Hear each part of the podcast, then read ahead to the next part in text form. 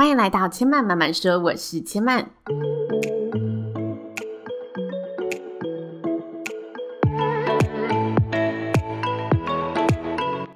目前频道在 iTunes Store、Spotify、Google Podcast 都听得到。喜欢的朋友欢迎帮千嫚订阅并留言评论，让更多人可以认识千嫚慢慢说喽。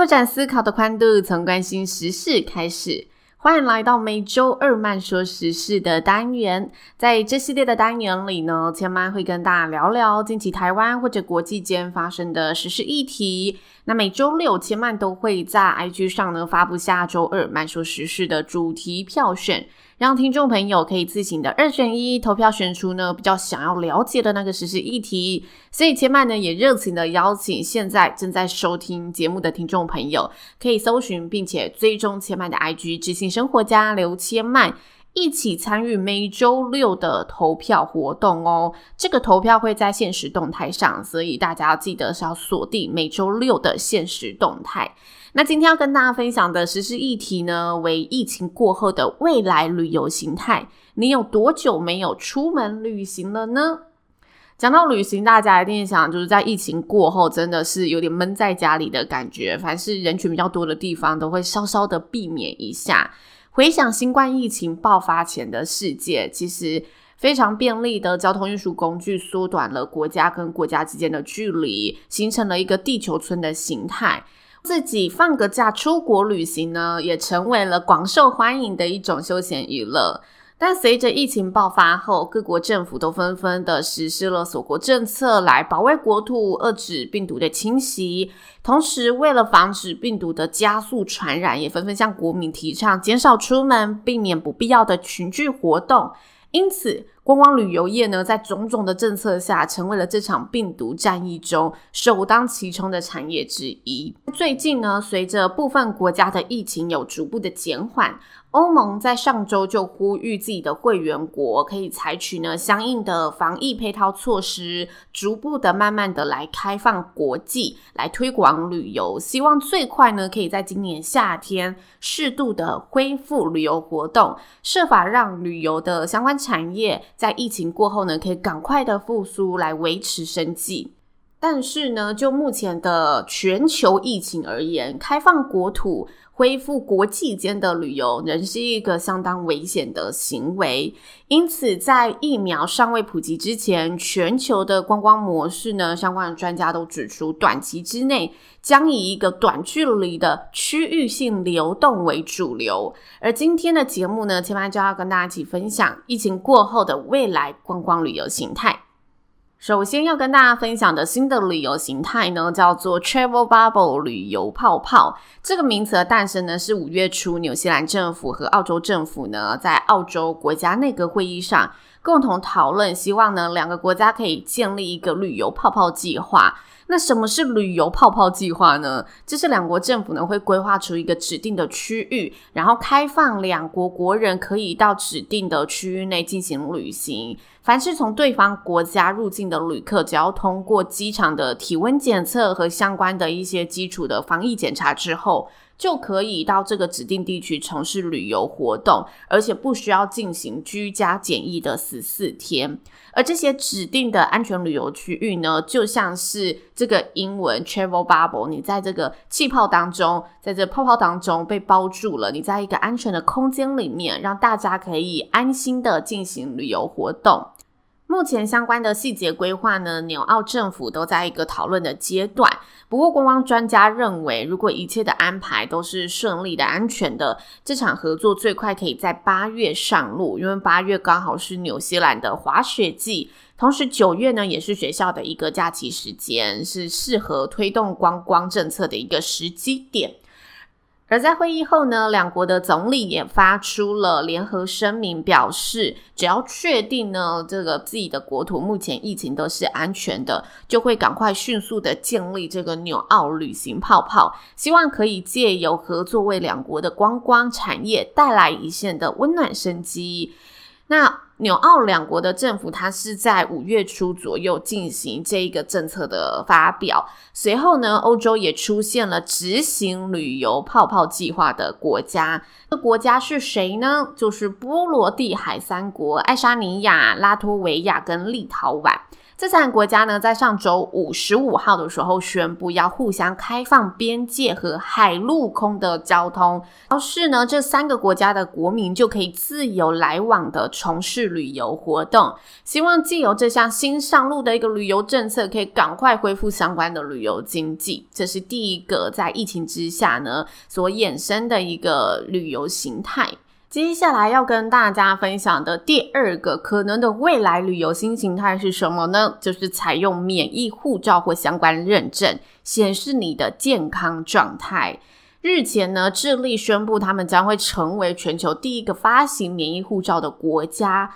预估呢，大约会有四千名以上曾经得到新冠肺炎并且康复的民众，他可以拿到这个免疫护照。这份护照呢，就是证明他们的隔离期满了，而且拥有健康的身体状态，可以复工，可以旅行。这项政策引发了许多的讨论，因为免疫护照仅代表着这个人他曾经罹患过，而且康复过，但是并不代表着他完全对这个病毒免疫。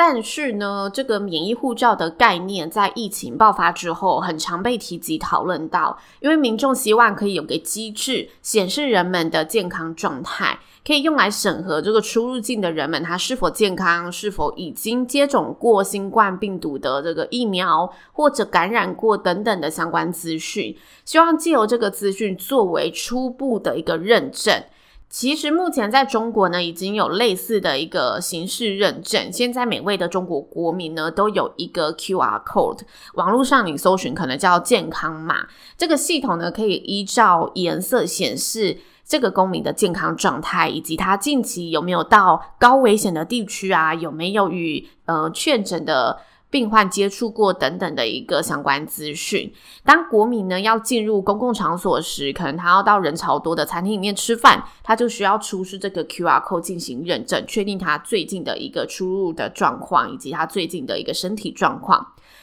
但是呢，这个概念在人类对病毒还是束手无策前，免疫护照仍属于一个判断的证明，它并无法确定病毒是不是会再次借由这个人传染，或者这个人到底是不是完完全全安全的状态，所以如果要采取类似的方式，也是在疫情真的受到控制后，而且有效疫苗被开发完成后，确定这个人有抗体，出示这份护照才会有这个可信度的存在。